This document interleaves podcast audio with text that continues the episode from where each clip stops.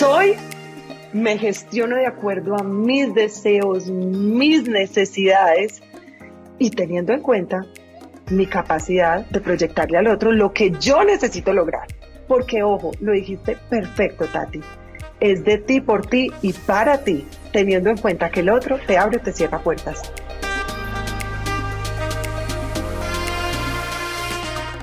Hola, soy Tatiana Velázquez. Cada semana dirigimos nuestras luces y toda la atención hacia una latina que con su inteligencia, talento y servicio está elevando nuestra comunidad y pavimentando el camino para las que venimos detrás. Ellas son innovadoras, empresarias, científicas, celebridades, pero sobre todo heroínas del día a día. Sus acciones, valentía y dedicación nos dicen en voz alta que como mujeres hacemos la diferencia y hoy pueden ser tus mentoras. Bienvenidas a Latinas Mastermind.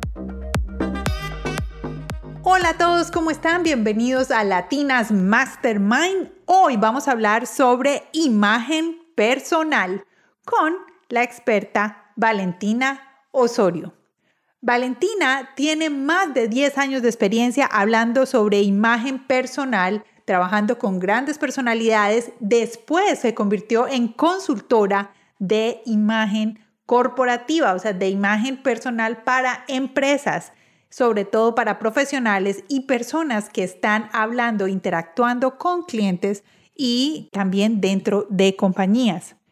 Valentina nos va a contar el día de hoy cuáles son las técnicas para tener un impacto efectivo a través de nuestra imagen personal y también cómo podemos unir la seguridad personal y el éxito profesional, porque toda nuestra presencia de imagen va ligada a lo que queremos lograr.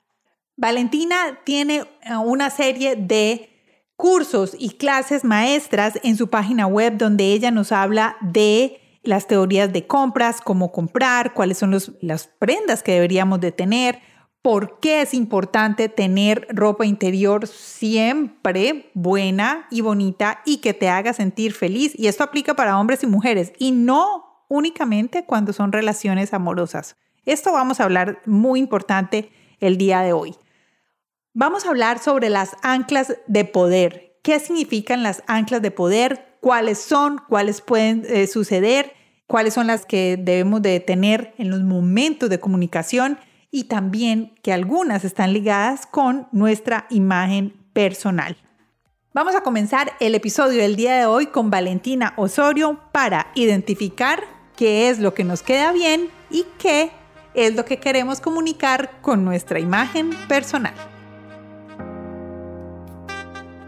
Hola Valentina, ¿cómo estás?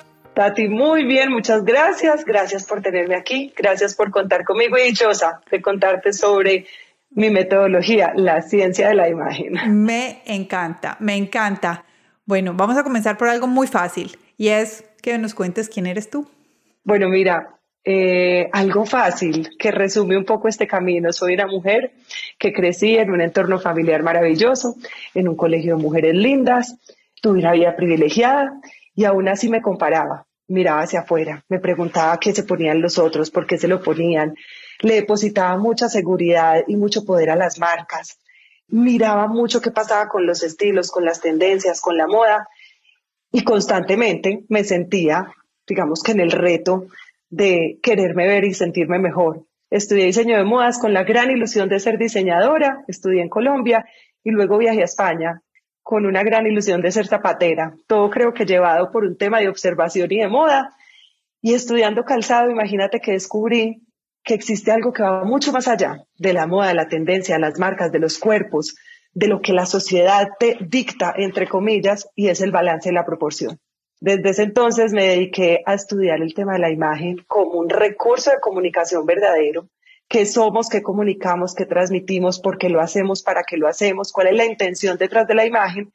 Y a través de un par de estudios más que hice, consultoría de imagen para figuras públicas, y protocolos clásicos de vestuario para casa real, entendí que la imagen, esto que nos cubre, más que una superficie para crear estilos, es la oportunidad para comunicar. Hace 10 años Me llamaron de una compañía, trabajaba vistiendo artistas, me pidieron que diera una conferencia. He sido muy juiciosa y dije, esto tiene que tener un orden, yo no sé cómo se hace una conferencia. Fui al método científico y pude comprobar que la imagen es una ciencia. Hay parte de la ciencia de la imagen y casi que esto es lo que ves aquí, una mujer que se ha preguntado mucho, mucho, mucho sobre el estilo, sobre la moda, sobre las marcas y que a través de este camino pues desarrolló una metodología, pero verás que tengo mucho para contar. Eso es lo que soy yo. Miren, ustedes no van a creer, pero llevamos ya hablando casi 40 minutos o 30 minutos antes de empezar a grabar el podcast y yo seguía preguntando siempre, no, no, pero ¿en qué momento vamos a arrancar el podcast? Tenemos que empezar ya a hablar del, del tema que nos atrae. Valentina, ¿qué es lo que tú crees que es lo que más las personas del común en la calle piensan cuando están mirándose al espejo? ¿Cuáles como sus pensamientos primeros? Mira, yo creo que lo primero que viene a la cabeza es una comparación. Siempre hay una comparación del yo con el otro, o del yo con el deseo, o del yo con ese poder o querer ser. También sucede que hay un tema de insuficiencia. Si yo tuviera, si yo fuera, si yo, entonces ahí recaemos en el tema de las dietas, de los cuerpos, de las oportunidades y realmente ahí es donde el discurso no puede migrar o donde yo considero que no debería ir. La imagen es un recurso de comunicación, la imagen es un recurso de autogestión diaria. Mira, para cualquier estado, tanto de un hombre como de una mujer, emocional, físico, psicológico, de oficio, para cualquier estado del ser humano, el sentirse a gusto con lo poco que pueda o con lo mucho que pueda crear en el día a día, sea un buen baño, una buena, como digo yo, peinarse bien, organizarse bien, porque hay gente que se pero es que el ser humano no necesita organizarse. Y yo digo, no, ¿y quién se despierta lindo? si yo me despierto y me siento acá, quizás no voy a sentir la misma seguridad y no voy a sentir el mismo poder y la misma tranquilidad de saber que me estoy comunicando según mi deseo a través de esta pantalla. Entonces, definitivamente la imagen es una herramienta de autogestión, es una herramienta de amor propio, es una herramienta también de autocontrol, porque tú puedes empezar a saber cómo quieres ir a lucir a un espacio determinado lugar. En el espejo hay un tema muy complicado que yo lo llamo la dismorfia corporal, y es cuando lo que tú ves no corresponde a la realidad, o es una realidad totalmente transformada o una, una realidad, digamos que distorsionada, por eso se llama dismorfia corporal, porque tú estás viendo, pensando en algo que quieres ver, pero que no ves. Las personas cuando logran gestionar su imagen, empiezan a ganar mucha, mucha capacidad de observar con sentido, de reconciliarse con esos puntos que quizás no son los perfectos ideales, porque no somos perfectos, pero es capaz de gestionarse y decir, ok, esto es lo importante, esto lo disimulo, esto lo voy a solucionar así, y se siente realmente empoderada. La palabra empoderamiento tiene muchos matices, a mí me encanta porque para mí significa en poder no miento. El empoderamiento es si yo sé que puedo hacer y si yo sé que estoy haciendo y si yo sé que estoy de una forma que me hace sentir a gusto, yo estoy en poder. Y en ese poder, que ahorita te puedo hablar un poquito de las anclas de poder, yo no miento, ni a mí ni a nadie. Tati, es como cuando tú te vistes y te pones una pieza que no te sientes a gusto. No importa el diseñador, no importa lo que haya valido, no importa hace cuánto la tengas, pero tú dices, es que no me siento a gusto.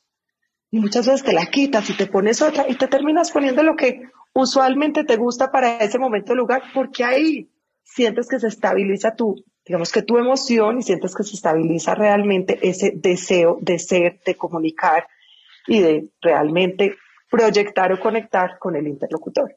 Esa es como tu proyección propia. Totalmente. ¿Y cómo va conectado eso? Porque cuando empezaste a hablar, dijiste algo y es mi seguridad y mi presencia personal enfrente del otro. Pero entonces, ¿cómo podemos relacionar de que no hagamos las cosas por el otro. Exacto, sí, que yo quiero. Fantástico. Bueno, a ver, te lo voy a poner de esta manera, porque muchas veces, esto es la crítica común. Muchas veces estamos y vemos a alguien, ay, ¿esto será que no tiene espejo en la casa? Claro. ¿Cierto? Pero esa persona se siente bien. Totalmente, mira, te voy a dar tres claves aquí básicas. La primera, las personas no nos equivocamos de gusto. Nadie sale de su casa mirándose a un espejo diciendo, hoy terrible soy. Mejor dicho, mi imagen hoy es la peor. Nadie. La segunda, se vale ser diferente con sentido. ¿Por qué? Porque todos somos diferentes. La tercera, sé diferente con coherencia. Tu diferencia tiene que estar soportada en tu coherencia. Entonces vamos a un ejemplo clásico que doy en muchas de mis conferencias y es, existe alguien en tu familia, en tu trabajo, en tu entorno que se viste fatal y las personas pueden responder por su móvil y aparece en la pantalla. Sí. Sí. y entonces ahí dejamos la primera pregunta. ¿Conoces a alguien que se viste fatal? Sí, claro. Y la segunda pregunta es, esa persona hace lo mismo que tú, piensa lo mismo que tú, necesita comunicar lo mismo que tú, creció en el mismo entorno que tú, tiene el mismo oficio que tú.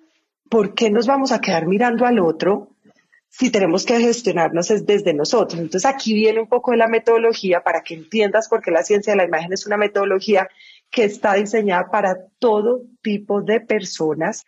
Yo la he encaminado mucho al segmento corporativo. ¿Por qué? Porque me he dado cuenta que esto es una herramienta de éxito, de poder, de impacto, de resultados, de alza en indicadores, de ascensos profesionales. ha tenido muy buena respuesta en estos 10 años. ¿Y qué es lo que pasa, Tati?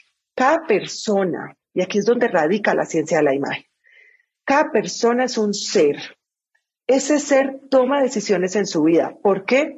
Porque quiso, porque le tocó, porque se dejó llevar, porque fue lo que había o porque decidió cambiar el ritmo de su vida, pero tú eres una persona, luego tú haces.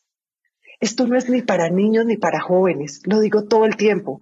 No me traigan a mí a rehabilitar jóvenes que tienen todos los estereotipos que traen las redes porque ellos están viviendo el momento que tienen que vivir. Yo también me pinté el pelo de todos los colores, yo también me puse todas las modas, yo también fui un camaleón, también lo fui.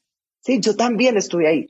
Pero en el momento que tú tomas una decisión en tu vida, de qué es lo que quieres hacer en tu vida, no importa qué, aquí empiezas a entender que tienes que comunicarlo, porque la manera como tú te proyectas, como tú te reflejas, como tú te expones al mundo, es la manera como el mundo te va a ver. Entonces tienes dos opciones, o conectar o desconectar. Clave de todas mis conferencias, ¿quién es más reina?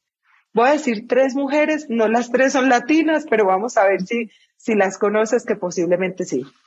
Sofía Vergara, mujer latina, barranquillera, la mejor mujer pagada de la televisión americana por noveno año consecutivo.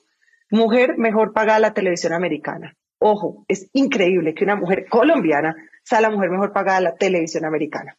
Segundo, Leticia Ortiz, una mujer, nieta de un taxista, hija de un señor que trabajaba en medios de prensa, tuvo la oportunidad que quizás tuvimos tú y yo y muchas de las que nos estén oyendo, que es estudiar hizo una entrevista a un príncipe y se le cumplió la de la Cenicienta. Hoy en día, pues inicialmente princesa, hoy en día actual su majestad, reina de España. Leticia Ortiz, una mujer que estudió comunicación. Y luego te pongo a Lady Gaga, la diosa de la monstruosidad, la diosa del pop, que también todo está milimétricamente controlado porque vas a ver que hay horas de maquillaje, horas de pelo, grandes tendencias en moda porque entonces salen los zapatos sobredimensionados, las chaquetas sobredimensionadas, las gafas que son estas gafas así totalmente dimensionadas y todo esto se empiezan a volver tendencias igual. Y yo te preguntaría, ¿quién es más reina de las tres? Ay, no, las tres. Exacto. la, tienes, exacto. ¿Qué es lo complejo, Tati? Que es que sale Lady Gaga y se llenan las empresas de Lady Gagas, o bueno, no hay tantas Lady Gagas en las empresas, pero ¿qué pasa? Yo llego a las empresas y en todas las empresas hay Sofías. Bustos totalmente expuestos, yo no tengo mucho entre busto, pero entre más busto, más lo exponen, pelos totalmente dimensionados, maquillajes, pestañas, todo totalmente perfecto, plataformas de este tamaño, entonces salen las plataformas Lady Gaga y las niñas por pequeñas, medianas o grandes, todas montadas en estos troncos, empieza, o sea, ¿qué es lo que pasa con las personas que no saben lo que necesitan comunicar? Que se referencian de algo que les gusta, pero que ni siquiera les hace sentido. Entonces yo digo, ok, ¿qué haces tú para saber si tu referente va a ser Leticia Ortiz o Lady Gaga o Sofía Vergara? Porque Sofía Vergara es fantástica y maravillosa y la copia te quita la oportunidad de ser original. Lady Gaga es fantástica y maravillosa. Si tú le oyes el discurso a Lady Gaga, uno dice, wow, la diosa la monstruosidad. la tiene clarísima. Entonces, desde ahí, todos los focos, la proporción y el balance que se da desde su imagen es totalmente coherente. Porque si tú ves a Lady Gaga, que lo que habla es un poco de anarquía, de antítesis, de ser diferente, de ser contestatario, pues sus focos son totalmente sobredimensionados. El foco, para que empecemos a entender un tricito de teoría, es lo que se roba la atención. Y yo siempre digo, si tú no vendes zapatos, lo que más se ve de ti no pueden ser tus zapatos. Pero si tú vendes zapatos, que tú al sitio donde llegues digan, wow, qué mujer, wow, qué zapatos. Porque eso es lo que vendes. Tenemos que ser muy conscientes de dónde ponemos nuestros focos. A veces pasa que estamos en una reunión corporativa y tenemos aquí dos gallos o dos piñas y pueden ser divinas, pero va a llegar un señor de pronto muy tradicional y va a decir, ¿y quién es esa niña? La que tiene ese par de papagayos ahí pegados. Exacto. Entonces uno tiene que saber muy bien en qué momento, cómo, cuándo, el lugar, porque la imagen definitivamente es un recurso de comunicación. Aquí hay algo que también considero que pasa mucho y es, si yo no me tengo que vestir para el otro, que ojo que aquí hay un trabalengua, es bien importante y esto es bien controvertible, a mí me encanta hablar de esto y es, tú no te vistes para el otro, tú te vistes para ti, pero buscando que el otro te dé la respuesta que tú necesitas. Entonces, obvio que también te vistes pensando a dónde vas a ah, ir. Claro, claro, claro, para dónde vas. Claro, porque a través del otro tú necesitas un sí. Yo no digo que vayas con el efecto, no sé si conoces estos carnavales eh, donde las mujeres pasan pues más o menos desfilando para que todo el mundo diga, ay, qué mujer tan divina. No, es que yo no digo que tú vas a pasar desfilando por todos los pasillos o por todas las calles o por todas las tiendas. ¿Cómo estoy? ¿Le parece? ¿Me gusta? ¿Me valida? ¿No me valida? No, no, no. ¿A dónde voy? ¿Qué necesito comunicar y cómo lo voy a construir? Y para eso tenemos herramientas. El foco, donde me miran, proporción, qué tipo de tamaños me pongo, qué mm. proporción de piel tengo expuesta o no. Voy a lo sensual, voy a lo sexual, voy a lo discreto. O sea, tú en proporción tienes que empezar a entender qué cantidad de pelo pongo, qué cantidad de pelo recojo. Si yo quizás voy a una entrevista con unas personas del segmento de belleza, expertos en todo el tema de estética y de pelo, y pues quizás no voy a ir con mi cola tradicional, sino que quizás voy con el pelo mucho más llamativo. ¿Por qué? Porque ahí es donde tengo que conectar. ¿Ves? Entonces es bien importante uno entender que la imagen es un recurso de comunicación, de conexión, de empatía, de poder, de poder lograr lo que yo deseo. Por eso es que no se puede controvertir que esta mujer, porque se viste así, esta otra, ella que necesita lograr, ella que necesita comunicar, ella que está buscando. ¿Sí? Ahora que dijiste el ejemplo de Sofía Vergara, me llama mucho la atención porque alguna vez escuché de Sofía Vergara, hablando de la ropa, que decía, miren, para mí era muy difícil vestirme porque como tengo senos tan grandes, soy tan delgada y la parte de abajo es tan delgada, entonces, claro, si me ponía un cuello de tortuga, ella de pronto dijo una camisa de cuello de tortuga, mis senos me hacían ver más voluptuosa, más voluptuosa por todos lados. Entonces, que ese fue lo que ella descubrió, que a ella le quedaban bien, era los apretadito acá y con escote bajo, no sé si tan bajo como lo tiene o como ahora lo maneja, pero algo que les ponga un poquito más para que le arreglara la figura. Pero entonces, digamos, ella tuvo que hacer un análisis de cómo era su cuerpo para poder hacer eso.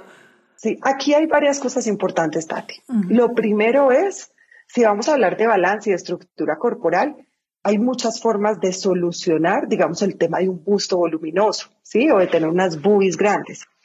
Lo que pasa es que hay algo bien claro y es la intención de comunicación. Sofía Vergara sale al mundo o se da a conocer al estrellato porque ella un día sale en un comercial, no sé si sabía, sale en un comercial de, Pepsi, ella se empieza a quitar la ropa, pues obviamente se ve esta esculturalidad latina porque qué cuerpazo el de esta mujer. Claro. Y empieza, digamos que a construirse un icono de mujer latina, que aparte de esto es inteligente, desparpajada, chistosa, divertida, ¿sí? Entonces se empieza a crear este icono de mujer seductora, sensual, sabrosa, curvilínea, que a la vez le funciona muy bien poder empezar a tornear su cuerpo. Para una mujer como Sofía es ideal el spandex, la licra, lo que se aprieta el cuerpo. ¿Por qué? Porque saca toda esa latinidad. Pero verás que había otras mujeres que tienen el busto grande y pues podrán tener un cuello nube, no exponen su entrebusto, quizás podrán tener una manga sisa amplia, porque lo que tú necesitas cuando tienes volúmenes pronunciados es buenos soportes. Eso se llama el balance.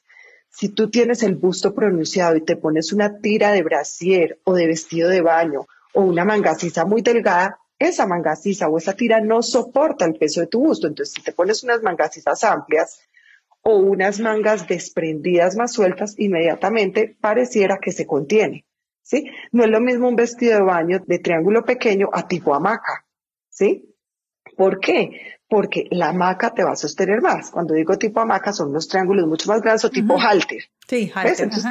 Hay muchas maneras de poder manejar estos cuerpos. Estos cuerpos también se les puede poner un buen soporte debajo del busto y luego abrir, que es lo que usualmente se hace con Michelle Obama, que veo que por ahí tiene su libro, ella es una de mis grandes inspiraciones, yo me inspiro de muchísimas mujeres y de muchísimos hombres porque realmente veo que muchas personas han aprendido de cómo la imagen es un recurso de comunicación y otro tema son los soportes amplios. Entonces tú vas a ver en Michelle unos cinturones bastante amplios. ¿Por qué? Porque eso ayuda a soportar estas grandes formas. En Sofía no los vas a ver, en Sofía vas a ver en resortados o unos cinturones muy pequeñitos que exponen más el busto, unas tiras muy delgadas y todo esto tiene un sentido.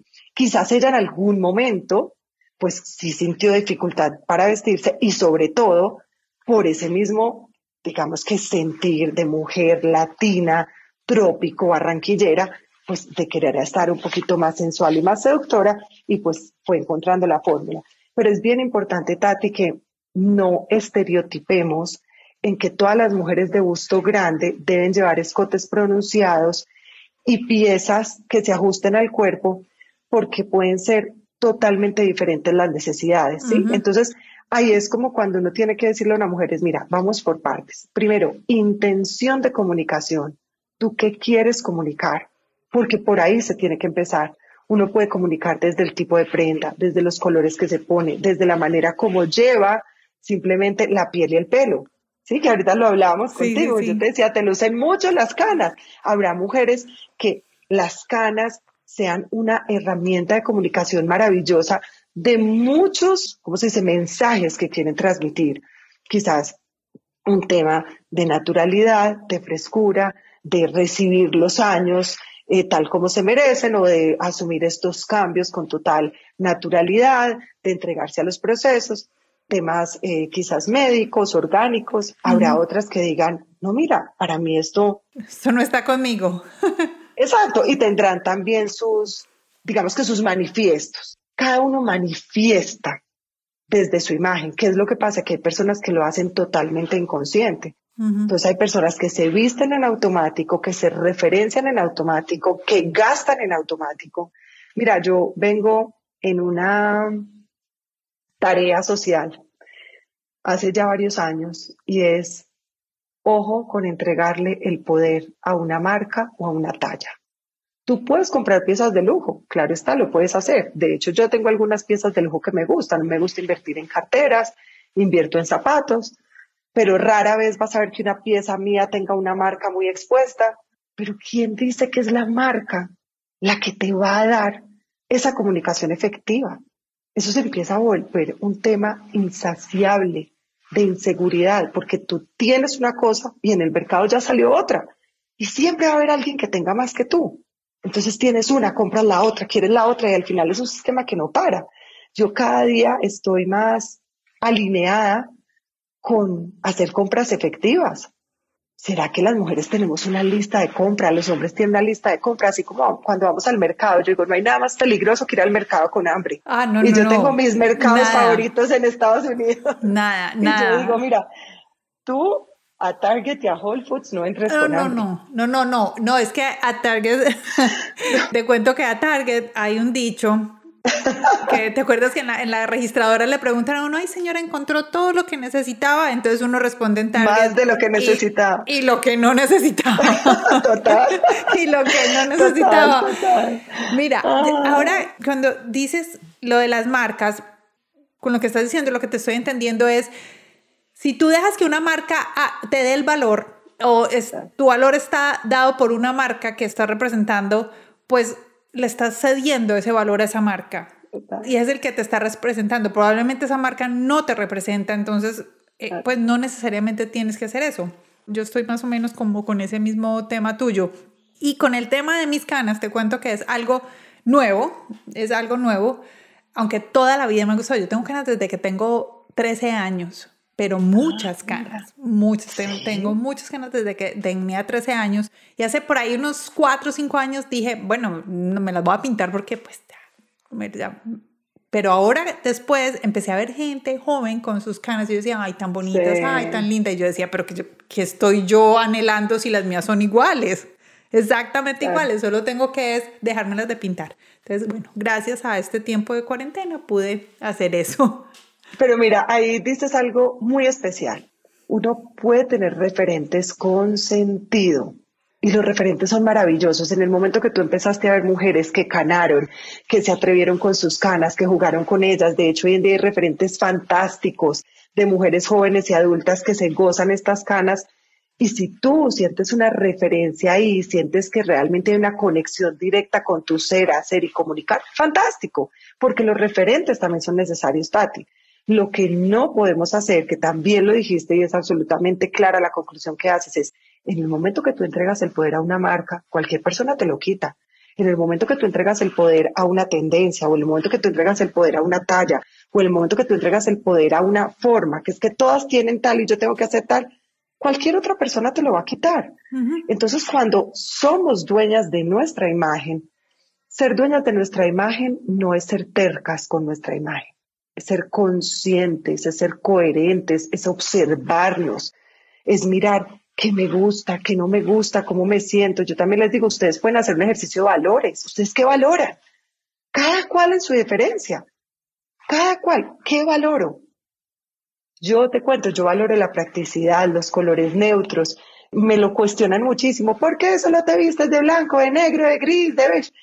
Encontré ahí una practicidad fantástica. Yo viajo con maletas pequeñas, me cambio una y otra vez. Amo viajar, amo la versatilidad. No entiendo el comprar una pieza para un solo día. Esta pieza que me la estás viendo, mira, esta es una pieza que realmente es un proyecto que estoy diseñando, alto impacto a bajo costo estoy probando piezas y estos son, esto, todo lo que es aquí, estos son materiales de bioseguridad. Y es un tema que yo también me voy ingeniando y creando cosas porque a veces ni siquiera encuentro cosas que me imagino o las encuentro unos valores que digo, Dios mío, ¿cuánto tiempo me va a gustar esta pieza y cómo voy a invertir esto en esta pieza? Entonces muchas veces prefiero invertir más en la camiseta básica o en la camisa camisera básica o en un blazer, porque también soy amante de los blazers y de las camisas básicas, soy bastante tradicional pero es porque eso es lo que valoro. Mira, el día que yo hice el ejercicio, yo valoro lo clásico, la tradición, me gustan algunos toques modernos, me gusta la simplicidad, no me gusta estar cambiando, no soy una mujer voluble, de hecho soy una mujer súper estable, soy una mujer metódica, psicorrígida, si así lo podemos llamar, ultra ordenada, de cronogramas, y tú empiezas a descubrirte. Y en el momento que tú haces de eso que a ti te gusta tu vida, tú empiezas a vibrar en sintonía. Y en el momento que tú haces de tu vida tu oficio, tú empiezas a comunicar con sentido y todo es como, yo diría que es como una cadena de coherencia y una cadena de comunicar efectivo. No vamos muy lejos. Mira el ejemplo de la familia Obama. Ellos le demuestran al mundo, sí, nosotros podemos. Esa era su campaña. Yes, we can. Y ahí no importa la piel, no importa la herencia política, no importa de dónde vienes, no importa dónde vas, lo que importa es que la tienes clara. Y hoy en día le demuestran al mundo que... Total. ¿Qué profecía se iba a cumplir llegando una persona afroamericana a la Casa Blanca? O sea, es que estábamos perdidos, ¿ves? Sí, claro. Entonces ahí es donde la imagen definitivamente es un recurso de ser, hacer y comunicar es una vía de coherencia y es la oportunidad que todos los seres humanos tenemos de contarle al mundo quiénes somos sin hablar. Tú ah, te presentas en un espacio, Tati. Tú prendes una cámara, que yo hoy en día les digo a todos, prendan sus cámaras, ¿cómo van a perder esta oportunidad de pasar fronteras sin montarse en un avión? O sea, claro. hay que prender la cámara. Valentina, me da pena, me da miedo, miedo de que, de que te vean. O sea, tú tienes miedo de que el mundo te vea. ¿Te da pena o vergüenza? Bueno, practica en un espejo. Pero tú prendes esta cámara, tú te presentas en un espacio y lugar y a ti, solo con mirarte, ya las personas están codificando mensajes. Porque claro, el cerebro es bastante observador. Claro. Entonces mira, codifica mensajes y qué tan correspondientes o qué tan coherentes o qué tan conscientes son esos mensajes que envías con lo que tú quieres contar. Bueno, después de que yo cojo mis valores, ¿qué es lo que quiero comunicar? Y yo creo que también lo que quiero comunicar, ya hablemos de la parte profesional un poco, y es en qué área estoy. Yo soy publicista, yo soy publicista y trabajé todos los años que viví en Colombia, pues después de que me gradué en agencias de publicidad. O sea, yo tenía los dos ámbitos. Yo tenía el área creativa, yo era más de ejecutiva de cuenta, entonces mi área era un poquito más formal, más colores neutros, o sea, todo eso que tú tenías, pero teníamos un poquito de licencia, digámoslo así, para ponerles un collar más importante o que llamara la atención, un broche o de pronto tener un sastre de un tono más fuerte, o sea, ¿me entiendes? Algo como así. Entonces digamos que ese era el ámbito en el, que me movía. Sigo trabajando en comunicación, o sea, digamos que es mucho más expresivo en donde tengo. Entonces digamos que tengo mis valores, que es lo que quiero comunicar, pero también en dónde me, me desempeño. Esa también sería uno de los puntos a, a, tener en cuenta. Claro, y es que yo pienso que en el ámbito de la publicidad podría ser mucho más dinámica. El hecho de que fueras ejecutiva de cuenta o que fueras VP de una compañía, o sea, que fueras vicepresidente de comunicaciones, de estrategia de mercadeo, cuando tú estás en un segmento creativo, tú puedes innovar mucho más, tú puedes ir más allá. Hay tenis disfrazados de zapato, hay trajes que están hechos de materiales confortables, puedes tener grandes accesorios y complementos, puedes jugar con tu pelo, tú puedes ser el sollado de la manada. Porque es que el hecho de que seas el sollado de la manada no quiere decir que no vas a lucir profesional. Y yo siempre lo digo en las compañías. Hay uno que tiene que ser el serio, hay otro que tiene que ser el, el divertido, el creativo, el transgresor, el sollado. Hay otro que tiene que ser el contador y el financiero, que no se puede escapar un número. Entonces ese no se puede ver tan suelto y tan divertido porque uno dice, esto está muy relajado y de pronto no va a, invertir la plata en lo que es. O sea que si la apariencia física depende de la... Del oficio. Del oficio, exacto. Pero, claro, pero entonces, ¿qué tip te doy aquí o qué herramienta? Si tú estás en el segmento creativo, porque estás en el segmento de la publicidad, pero has llegado a un nivel donde tienes una, digamos que una presencia ejecutiva y un relacionamiento élite suficiente para que tú digas es que de pronto aquí me va a funcionar un blazer, porque el sastre ya está digamos que bien revaluado, ya ahorita el nuevo confort, las nuevas modalidades. Aquí en los Estados Unidos todavía el sastre se usa mucho. Y en Colombia también, no creas, lo que pasa es que podemos, digamos que empezar a desbaratar esos sastres, coger la falda y ponerle una gran camisa ah, llamativa, o coger el blazer y ponerle otro tipo de pieza, ¿cierto? Hoy en día, por ejemplo, si quizás el segmento es muy formal, pues no vamos a llegar de jeans, pero puedes tener unos buenos pantalones al tobillo, con unos tacones llamativos o unas sandalias llamativas o unos tenis llamativos y con un buen blazer, un buen cuello de camisa, unos buenos aretes, digamos que ahí empiezas a, jugar con la fórmula. Lo más importante, Tati, no es solo yo qué hago, yo qué cliente estoy atendiendo, porque no es lo mismo que tú estés haciendo una estrategia creativa para una entidad financiera totalmente, diría yo, clásica, protocolaria, que entonces tú eh, trabajas en una gran agencia de publicidad en Miami y estás atendiendo un cliente en Nueva York, que es una banca financiera hiperélite, donde tú sabes que vas a llegar y todos van a estar perfectamente vestidos de traje, de corbata, de pañuelo, de mancornas, de zapato italiano.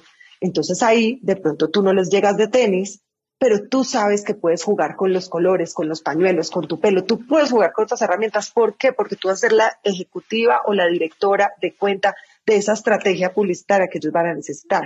Si tú definitivamente sabes que son absolutamente clásicos, pues entonces tú recurres a la estructura, que es la estructura, la forma de las piezas. Esto que tengo yo hoy representa claramente como una camisa blanca puede ser alborotada, dinámica y llamativa. ¿sí? Entonces no vas con la típica camisa tradicional, sino que quizás vas con una pieza un poquito más transgresora. Habrá momentos donde puedas decorarte las uñas, habrá momentos donde no, habrá momentos donde sirvan los aretes de papagayo que hablábamos, exacto. Esto es bien importante cuando estamos hablando de segmento creativo, infantil, dinámico. Si no, empiezan a hacer 10 puntos que llaman la atención y digamos que se roban la mirada. Yo digo mucho, si tienes las uñas decoradas, o porque estás en un segmento creativo, porque estás trabajando con niños, porque los niños son supremamente sensoriales y los niños se activan fácilmente con los detalles. Con los niños dirá calcetines y medias de colores, zapatos llamativos, uñas llamativas, porque los niños se dejan llevar es por esto. O si, por supuesto, estás en todo el segmento de manicure, de esmaltes y, de esta belleza pues femenina que también está incluida. Entonces, mira que todo empieza a hacer un sentido. No es solo yo que valoro, primero es ver, soy coherente entre lo que valoro y lo que hago, porque hay mucha gente desconectada de su oficio, Tati. Ahí es donde les digo, venga, es que esto no es contra ustedes, esto es para ustedes. ¿Quiénes son ustedes? ¿Qué decidieron hacer ustedes? Mira que algo en particular, yo le digo a las personas, porque esto, esto ya está totalmente estudiado, pues digamos que hay ya estadísticas que lo comprueban. El 2% de las personas preguntan en las compañías cómo deben lucir para cumplir su trabajo o cuál es la expectativa de la compañía de la imagen que tienen de ellos. Las personas hacen tres preguntas. Esto es a nivel mundial. ¿Qué tengo que hacer? ¿Cuánto me van a pagar? ¿Y cuánto tiempo tengo que trabajar? O sea, ¿cómo es mi horario? ¿Cómo es mi salario? ¿Cuál es mi responsabilidad? Pero nunca preguntan sobre la imagen, solo el 2%. Y se dice que ese 2% usualmente está ligado con las personas que utilizan uniforme. Ah. Y lo que preguntan es qué dotación me van a dar, cuántas piezas, pero es más porque tienen una intención de saber si se tienen que poner la dotación o no. Las personas ni siquiera preguntamos sea, si, a ti te dan un contrato y te dan el trabajo de tu vida, al otro día te dicen, bienvenida, se tiene que poner esta ropa, y uno dice, ¿cómo? Pero a mí nadie me dijo, no es que tampoco preguntaste. ¿Qué espera usted de mí? Porque las compañías, entonces, mira, está el sindicato de los jeans, el sindicato de los tenis, pues yo les llamo así, el sindicato del desarreglo. Y yo les digo, pero, pero ustedes, ¿por qué hacen algo con lo que no vibran? Valentina, sí, esto a mí me encanta. Y yo, pero todos los días estás aburrido como te toca vestirte, entonces veas esto a manera de consultoría, de una manera mucho más dinámica, diferente, crea una startup, crea una empresa diferente, provee estos servicios, pero tú tienes que ser consciente qué estás proveyéndole al mundo o a qué te estás disponiéndole al mundo o, o cómo te estás mostrando para saber si tu comunicar realmente es efectivo. Claro, entonces eso que me estás diciendo, que mm, gracias por decirlo en mi profesión, pero yo creo que muchos de nuestros oyentes son empresarios, emprendedores, dueños de empresa. Entonces, eso también debería ir con ellos, o sea, no solo con la imagen, digamos, con la compañía, lo que la compañía, los valores que quiere proyectar, sino también con el cliente al que quiere, al que quiere llegar. Mira, que algo bien importante. Las personas son marca y las marcas son personas. Si los logos hablaran, si los productos se vendieran solos, los equipos humanos no existirían. Habría un dueño que simplemente crea un producto y el producto se vende por sí solo. Y yo te garantizo que si tú coges cualquier tipo de producto y le dices, defiéndase usted solo, el producto va a salir y va a decir, yo soy el mejor por esto, por esto, pues que el producto no habla. Ni la ropa, ni la repostería, ni los servicios, nada de esto habla. ¿Quién habla? La persona. Entonces tú puedes hacer la receta de helado vegano más espectacular del mundo, pero si tú llegas y la niña del mostrador no está presentada de forma efectiva, o quizás tiene el pelo como no es, o se empieza a tocar el pelo, las uñas están sucias, o su comunicación no es interesante, o se le está rompiendo la camisa, que eso quiere decir el botón peligro, o sea, ya va a volar y por acá se sale el busto. Uno inmediatamente se desconecta del producto. Entonces, si tú eres un emprendedor, si tú tienes equipos a cargo, tú tienes que ser muy consciente que creaste una marca. Esa marca no la puedes crear solamente pensando en ti, sino que tienes que pensar en las necesidades y las oportunidades que hay en el mercado. Entonces ahí es donde tú empiezas a establecer una comunicación. Entonces saca los valores de la marca. Empieza a establecer una línea de comunicación de las personas que hacen parte de tu marca. Y luego sé consciente que las personas tienen que entender que no es lo mismo relacionarse un día con un señor de edad clásico, adulto, que maneje un tema totalmente tradicional, que quizás puede ser un gran cliente, que comunicarte con otro empresario joven que quizás va a llegar en bicicleta, tenis, jeans, camiseta y que tiene unas ideas increíbles y también puede ser un gran cliente. Ahí te voy a hablar más como mercadeo, no necesariamente porque ese cliente llegó en tenis, shorts, bicicleta. Mi presentación tiene que ser igual a la de él. No va a ser igual a la de él, pero quizás sí va a estar un poquito más dinámica y más asequible. Si yo sé que me voy a reunir con personas jóvenes, quizás yo sí llego con unos jeans, con una camisa camisera o a veces llego con una blusa básica y un blazer y llego arreglada, pero no llego de blazer, camisa, tacones y pantalón pero sí sé que me voy a reunir con las personas más adultas que me están llamando de una empresa de seguros o que sé que voy, digamos que a gira de reuniones porque lo hago en, pues adoro, adoro la Florida, adoro Miami y yo sé, o sea, yo tengo que averiguar con quién me voy a reunir. Lo que pasa es que tengo establecida una imagen cotidiana que si me encuentro en el mercado con alguien no van a decir, ¿y esta niña trabaja en imagen? O esta persona, no, pero quizás si se hace un acuerdo de una cita, pues tú más o menos sabes. De hecho, yo siempre les digo, yo a veces me cambio dos y tres veces en un día. Hoy en día solo la parte superior, porque tercia superior, ya estamos en pantalla, ¿sí? Pero muchas veces, si por la mañana estoy con un cliente del segmento deportivo, de hecho trato de ir vestida con su marca. Muchas veces he comprado piezas y tengo negocios de una forma mucho más ágil y efectiva, porque a mí también me contratan muchas marcas del segmento moda, porque ayudo a entrenar sus asesores de ventas. ¿Para qué? Para que la venta sea efectiva, para que se comuniquen con sentido, para que el cliente no sea solo una comisión, sino para ayudarte foco, proporción, balance, qué necesita, qué quiere, cómo más mezclamos esto. Entonces, si yo tengo una, una reunión con un cliente quizás del segmento deportivo y tengo la oportunidad de tener dos o tres piezas, trato estratégicamente de poner un café a las 8 o 9 de la mañana y llego día de entrenamiento con la marca de ellos. Inmediatamente un conector. Ay, Valentina, qué chévere, mire, le gusta. Sí, me encanta. Y resulta que después tengo un almuerzo, quizás también con las personas de segmento moda, pero con unas personas de una marca femenina, élite. Entonces sé que no voy a llegar como llegué al primer café deportivo. Y si en la tarde tengo una reunión con unas personas que son mucho más clásicas, que es una empresa de ingeniería, que tienen mucho miedo y mucho temor a que las personas entiendan la imagen como un gasto, como algo banal, pues me voy mucho más básica, me pongo una camisa básica, me pongo unas baletas o unos flats, o me pongo unos tacones bajos, me pongo unos jeans clásicos y simplemente llego a la entrevista. Entonces es muy importante uno saber conectar con esa necesidad del consumidor. Porque es que si no, mira cómo te ven, te tratan. Entonces puedes parecer cercana, lejana, asequible, inasequible. Tampoco digo que llegues disfrazada de mendiga, porque entonces ahí, ¿no? Porque es que tampoco te van a valorar cuando no te ven, digamos que aspiracional. Pero algo que Tati, que sí cada día tengo más revaluado y en lo que cada día apuesto más es no está en la marca. Tú puedes comprar ropa desde 3 dólares hasta 300 dólares y ahí no está. Puede que tú sientas un vínculo por la calidad y tal, pero en los mercados hoy en día hay piezas fantásticas, en las tiendas de calle, en las boutiques, en los centros comerciales, en internet. Tú tienes que saber es qué necesitas, cuántas veces te lo vas a poner, eso para qué te sirve. Otra pregunta espectacular, ¿de dónde parte tu deseo esa compra? Es que se lo vi a una amiga ayer y se le veía muy lindo y todas lo tienen y yo no lo tengo. Y ahí es donde viene ese efecto de salen las flores y todas son un campo primaveral. Sale el fleco y todas vuelan. Sale el volumen y todas volamos. Entonces, ¿qué tipo de volumen va a salir? ¿Cómo lo voy a integrar? ¿De qué color? ¿Ves? Es como, como ser muy conscientes.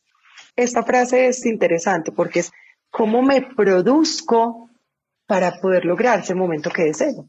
Porque realmente esto es una producción. Tú que has trabajado sí, entonces la publicidad, pues te digo, nadie se despierta bonito. Pues a mí me los presentan, o sea, porque que se puede ser la mujer o el hombre más divino del mundo, pero se para de su cama y la cara está hinchada, seguro el ojo está cerrado. Pues digamos que todos tenemos una oportunidad de mejorar a la vuelta de un espejo y un, un arreglo básico. Claro, claro. Si yo trabajo en una compañía ¿sí? Las oyentes que nos están escuchando trabajan en una compañía y yo me preocupo por estar, digamos, seguir estas, voy a decir parámetros o no, consejos que tú nos das de, de estar siempre bien, de acuerdo con lo que estoy hablando, con todo eso, pero mi entorno no lo hace.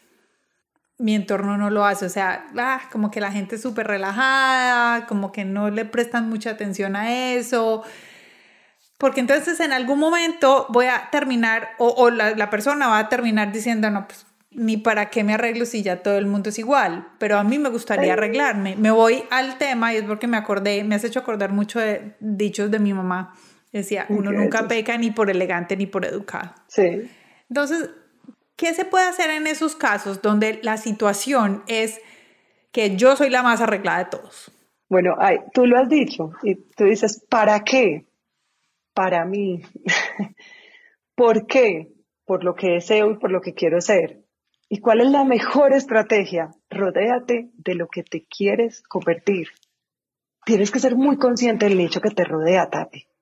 Porque es que no podemos ir en automático por la vida. Ya no es momento de estar en automático. Y lo digo todo el tiempo. Si tú eres una mujer que te gusta, por ejemplo, gestionar tu imagen, ojo que gestionar tu imagen no es ahora ir como una reina de belleza horas de producción, porque no es así. Mira, yo antes iba mucho a la peluquería, ya no voy a la peluquería, pues me ayudan con las uñas porque en Colombia este es un recurso que tenemos, digamos que de fácil alcance. Ustedes también allá, yo cada vez veo que recurren más a esto, pero yo me maquillo sola hasta para producciones de alto nivel.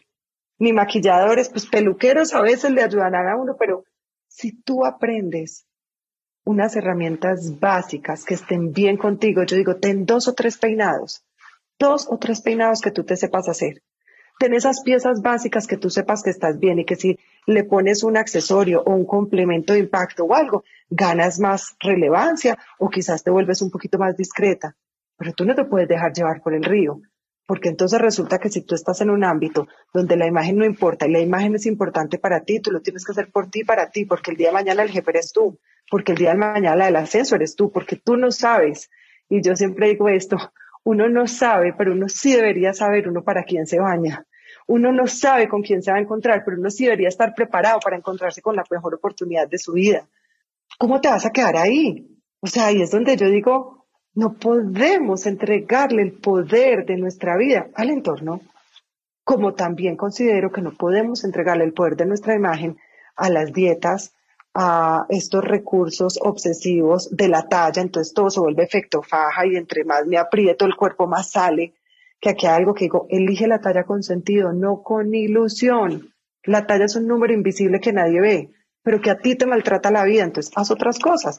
Busca si vas a hacer un ejercicio, busca si vas a regular un poco tu alimentación, pero el hecho de que estés más delgada, más gruesa, no quiere decir que eres más o menos efectiva.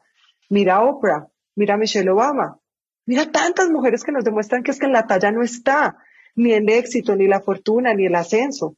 Uno es un ser pensante, inteligente, con contenido. Si tú logras además sumarle a eso una imagen positiva, porque yo siempre digo, el ser es lo más importante y yo no gestiono el ser. Yo te ayudo a través de tu imagen a que tú actives tu ser, pero el ser eres tú. Claro. Tú aparte de eso, sabes qué haces y para qué lo haces o qué quieres y por qué lo quieres el paso siguiente lo puedes comunicar a simple vista. Estás hecho. Perfecto. Estás hecho. Valentina, ¿qué debemos de tener en nuestro closet? Esta pregunta es divina porque no tiene respuesta. dependiendo, dependiendo. bueno. Claro. Claro, porque imagínate a Sofía, a Michelle, a Lady Gaga, a ti y a mí. Y a la reina Leticia. Y a Leticia. Uno diría, pero ¿qué podemos tener igual? O sea, yo a Lady Gaga no sé. De pronto a veces no, nada. Creo que a Lady no tengo nada. A Sofía Vergara también creo que muy poco. Ah. ¿Ves? Por eso yo diría, en tipo de prenda, no en estilo, en tipo de prenda sí, que hay que tener. En tipo de prenda, sí. Sobre prendas, yo diría sobre prendas, que pueden ser que unas sobreprendas, chaquetas, gabanes, pashminas, pañuelos, kimonos, cada cual verá. Sobre prendas importantísimas. Accesorios y complementos pueden ser base o pueden ser absolutamente, digamos que eh, rompe tráfico, como les llamo yo, si yo me monto aquí, pues un gran elemento va a romper el tráfico. Yo, por ejemplo, en mi comunicación no me vas a ver, o sea, yo no tengo elementos rompe tráfico, quizás a veces unos cinturones no más, pero yo diría sobre prendas, accesorios y complementos. Importantísimo tener calzado de diferentes dimensiones. Yo no podría decir que planos, porque quizás Lady Gaga nunca se va a poner unos flats, pero tienes que tener calzado de diferentes dimensiones. ¿Para qué? Para poder abarcar diferentes ámbitos, o sea, calzado confortable, calzado de gala. Piezas básicas ya serían superiores, inferiores, o sea, pero no podría decir que tienes que tener una falda, un pantalón, un blazer, porque, ¿ves? Puede que a ti te encanten las faldas. Sí. ¿No? Me encantan las faldas y me encantan los vestidos. Pero mira, yo solo con verte le deben encantar las faldas. Me encantan. ¿Por qué? No sé, te cuento, a mí no me encantan las faldas. Tengo un par que de hecho me las pongo como vestido y tengo otra por ahí porque a veces hay contrataciones corporativas que me exigen ir de falda. Me exigen. Tengo que ir de falda, de tacón de 3 a 4 centímetros, de media velada, con el pelo suelto. Entonces yo no voy a perder mi trabajo por eso, yo simplemente me adapto con sentido y voy. Otra cosa es que me digan tienes que ir en ropa interior. Digo, no, muchas gracias, mi trabajo, pues no es de comunicación, pero pues no voy a dejar de trabajar por no ponerme una falda. claro. Es bien importante que las piezas, si tienen una conexión emocional, tienen un sentir con la persona y tienen un qué hacer en la comunicación. Pero así que yo te diga, los días imprescindibles, No. Sí, tengo una fórmula para que tú sepas cuáles son tus imprescindibles. ¿Cuál es? Empiezate a tomar una foto diaria Sí. todos los días. Te Ajá. vistes de pies a cabeza, te empiezas a tomar una foto diaria. A los 20 días, coge esas fotos y fíjate qué piezas se repiten de forma cotidiana. Y ahí vas a ver cuáles son tus básicos. Así estés trabajando en casa, así estés en un movimiento dinámico de muchos viajes. Yo, por ejemplo, te cuento, yo estoy viajando desde octubre nuevamente. Estoy viajando casi que semana de por medio. Estamos pues en este tema, pero pues al final digamos que yo he seguido con mi movimiento y si yo me tomo una foto, tú te empiezas a dar cuenta. También ustedes, digamos que tienen las estaciones un poquito más marcadas, pero si quizás nos están oyendo personas que estén en Europa, que estén En el norte de Estados Unidos. en el es- norte de Estados Unidos, exacto, en el sur, en sur, Suramérica, que las estaciones son tan marcadas, uno puede ver cómo de- definitivamente hay unos básicos por estaciones. Básicos de verano, básicos de invierno, básicos de primavera y básicos de otoño. Es increíble, el básico de otoño no es el de invierno. Puede que haya uno ahí que se cole, pero, Ah, Sí. pero entonces al final sí es la recurrencia con la que tú usas las piezas. Valentina, que yo tengo un vestido divino, hermoso, precioso, pero me lo pongo para todos los matrimonios una vez al año. Eso no es un básico. Pues, No, no, porque es una vez al año, si no, eso no tiene que funcionar así. Eso se llaman piezas especiales, que yo, por ejemplo, soy una apasionada de la pieza especial repetida en diferentes colores. Entonces, si tú ves mis vestidos de gala, por ahí exploras en mi Instagram, yo tengo la misma pieza superior en cinco colores y tengo de esos cinco colores falda corta, falda larga, falda con bolero, falda sin bolero, pantalón. Pero es porque soy súper monotemática. Pero me, me- siento muy segura y me siento muy tranquila. No, no, no, y está perfecto. Y si te da, me parece súper bien. Mira, yo tengo. mm, esta es mi personalidad. A mí no me gusta ir a comprar ropa. No me gusta. Pero básicamente no es que no me guste la experiencia, sí, porque voy y lo disfruto, ¿me entiendes? No tengo ningún problema. Lo que pasa es que yo soy poco antojada. Y cuando me pongo una pieza, este es mi, mi pensamiento. Yo eh, me, algo me lo pongo y digo, "Mm, aquí no pasa nada. Esa es como mi... mi- Sí, no. no sientes conexión emocional, no sientes ningún Aquí no, vínculo. aquí no está pasando nada. Esto- esta pieza no me da, ni me pone, ni me quita, ni me... na- ah, como, ah. ¿Y cómo lo haces? ¿Dónde compras? ¿Cómo compras? ¿Por qué compras? ¿O dónde sientes ese vínculo o esa conexión por adquirir una pieza? ¿O ya tienes tus marcas claras, tus siluetas no, claras? no, yo, yo soy, o sea, tú me describiste ahorita perfectamente. Yo puedo estar en el supermercado comprando leche y termino pasando por la camisa y si la camisa me habló y la miré y dije, ¡Ah! fui y la compré. Pero qué maravilla. fui y la Yo compré. soy igual. Lo que- yo sí, soy igual de la tienda que hablamos ahorita. Yo compro ropa allá. y me encanta. Y Eh, tengo amigas allá. Y mira, no hay nada más maravilloso que uno saber buscar en las oportunidades también. Porque es que tanto en países, pues en, en Estados Unidos uno encuentra unas tiendas de descuentos maravillosas. En Colombia no tenemos, digamos que tanta oportunidad ahorita. Se, se repiten un poco más los descuentos, pero uno tiene que saber comprar con sentido, con sentido y con claridad. Yo de hecho te cuento que yo tengo una lista de compras descargable que tú la descargas y tienes una lista que tú la tienes en tu vestier. Y ahí no dice, hay como 70 piezas, parece una lista de mercado y de ropa interior básica, ropa interior día a día, ropa interior para hacer deporte y dice todo y tú vas marcando lo que te va faltando y el día que te vas a comprar ropa te vas con tu lista. Me encantó. Y a todos los oyentes que estén en nuestra lista de correos, se las compartimos y ahí se las mandamos. Me parece perfecto. Bueno, ahí está perfecto. Valentina, ya estamos terminando esta conversación tan, tan, tan, tan chévere. Qué Pero- delicia, yo soy una lora, yo no Me encanta, no, no, me encanta, me encanta, me encanta. Mira, espérate que yo tenía aquí varias cosas. Hablemos de las anclas de poder, que es una masterclass que tienes en este momento. ¿Qué son las anclas de poder? Bueno, mira, anclas de poder son las herramientas que las personas o creamos durante circunstancias afortunadas de nuestra vida o que programamos debido a que tenemos la capacidad de conectar emociones de poder con diferentes estados. Puedo hablar en español. Se dice que las grandes figuras públicas tienen anclas de poder.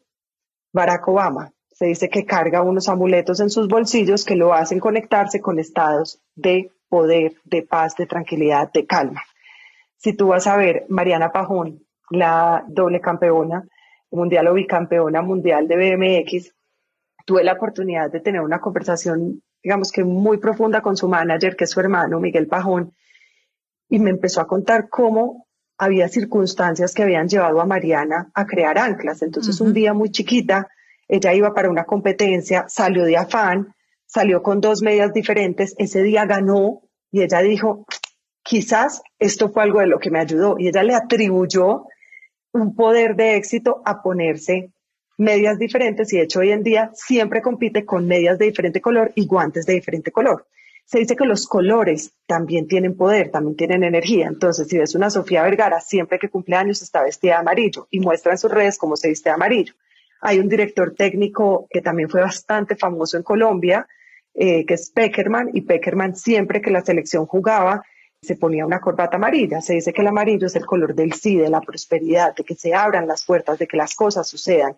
De hecho, si tú vas a ver a los espacios, digamos que la tradición del Feng Shui habla de cómo los espacios se energizan a través de los colores. Entonces hay diferentes herramientas, hay unas de historia, cosas que te suceden, por ejemplo, que estos aretes me los dio mi abuela y resulta que cuando me los puse tuve un ascenso laboral y luego me propusieron matrimonio y empiezas a vincular unas emociones muy positivas y éxito con un elemento. Eso puede ser de historia, ¿sí? Otro es de cultura, que te dicen, ponte este elemento, el mal de ojo, porque esto te va a proteger. ¿Has visto el hilo rojo? Sí, claro. sí, claro. Madonna y todos estos lo tienen súper, súper, fue cábala. Entonces el cábala saca, exacto, estas, y luego se empieza a volver que las manillas del hilo rojo, que todos estamos conectados, que todos somos. Entonces, hay unas cosas que son de historia personal, hay otras cosas que son de historia cultural o de cultura que se empiezan a volver herramientas, amuletos o, como diría yo, objetos que te hacen ganar poder. Y finalmente, hay otros que tú puedes circunstancialmente crear en tu vida y que tú empiezas a conectar con un sentido. Por ejemplo, hay, está demostrado que en la ropa interior hay unos vínculos fuertísimos con el estado emocional de la persona. Entonces, que hay personas que cuando tienen una ocasión especial, y no estoy hablando de relaciones románticas, no, sino que tienen una oportunidad especial, entonces estrenan ropa interior y casi que empiezan a asignar a esa pieza o estrenan una pieza. De hecho, yo te lo digo, yo cuando empiezo contratos grandes, yo tengo la costumbre de estrenar algo. ¿Por qué? Porque es como una gratitud que yo tengo hacia ese proyecto que voy a empezar. Cuando son proyectos que tengo gira por diferentes países o que tengo una contratación de varias conexiones con una misma compañía a través de, de estos espacios virtuales o si voy a arrancar todo un curso online. Entonces lo que hago es que en la primera aparición llego con la pieza nueva. ¿Por qué? Porque es algo que algún día escuché hoy. Ancla de poder puede ser tú estar bien peinada. Yo, por ejemplo, siento que cuando mi pelo está desordenado, porque yo soy del club del frizz, a mí se me empieza a parar el pelo.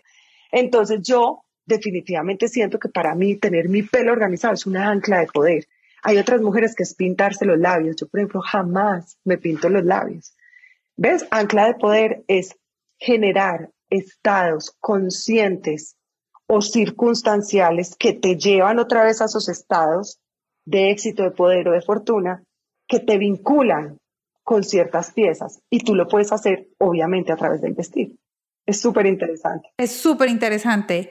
Súper interesante. Valentina, esta conversación contigo me ha parecido demasiado interesante porque he aprendido mucho, pero además me he relacionado mucho con muchas cosas que o me decían mi mamá o me decían mis tías. Las mamás saben mucho, lo que pasa es que no saben por qué saben, pero saben tanto, tanto. Mis tías eran unas que me decían siempre, siempre ropa interior bonita o que te haga sentir bien. Pero igual que tú lo dijiste, no, ellas no estaban hablando de parte romántica, no, ellos hablaban más, era como de esa fuerza femenina. decía, es que si uno se quiebra un pie y le tienen que cortar los jeans, no tiene uno por qué tener la ropa interior rota, motosa ni manchada. Uno es bonito por dentro y por fuera. A mí me decían eso. O sea, una circunstancia así dramática. Claro, claro. Y es verdad. Y mira que yo invito a todas las mujeres que están aquí conectadas y a los hombres y también quizás nos escuchan, gestionense desde el interior. Es que no hay que tener 10 brasieres hay que tener dos, pero sin motas, sin manchas, sin rotos, sin esa varilla toda salida. No hay que tener 20 panties o 20 calzones. tenga entonces, yo de hecho te cuento, yo tengo una ropa interior para hacer ejercicio especial, pues la parte de arriba, por supuesto, los tops, pero yo tengo una ropa interior para hacer ejercicio y tengo otra para el día a día. Eso tiene que estar en buen estado. Es que desde que tú te empiezas a vestir, tú empiezas a gestionar tu imagen. Es lo mismo que las medias. Yo voy en los aeropuertos y cada que me hacen quitar los zapatos, yo me divierto muchísimo porque yo solo veo medias rotas. Y yo digo, pero a la gente, ¿qué le pasa? O sea, ¿por qué la media rota? O sea, ¿qué tan fácil como reemplazar una media? Una media, lo más fácil de reemplazar. de verdad que sí. Entonces, bueno.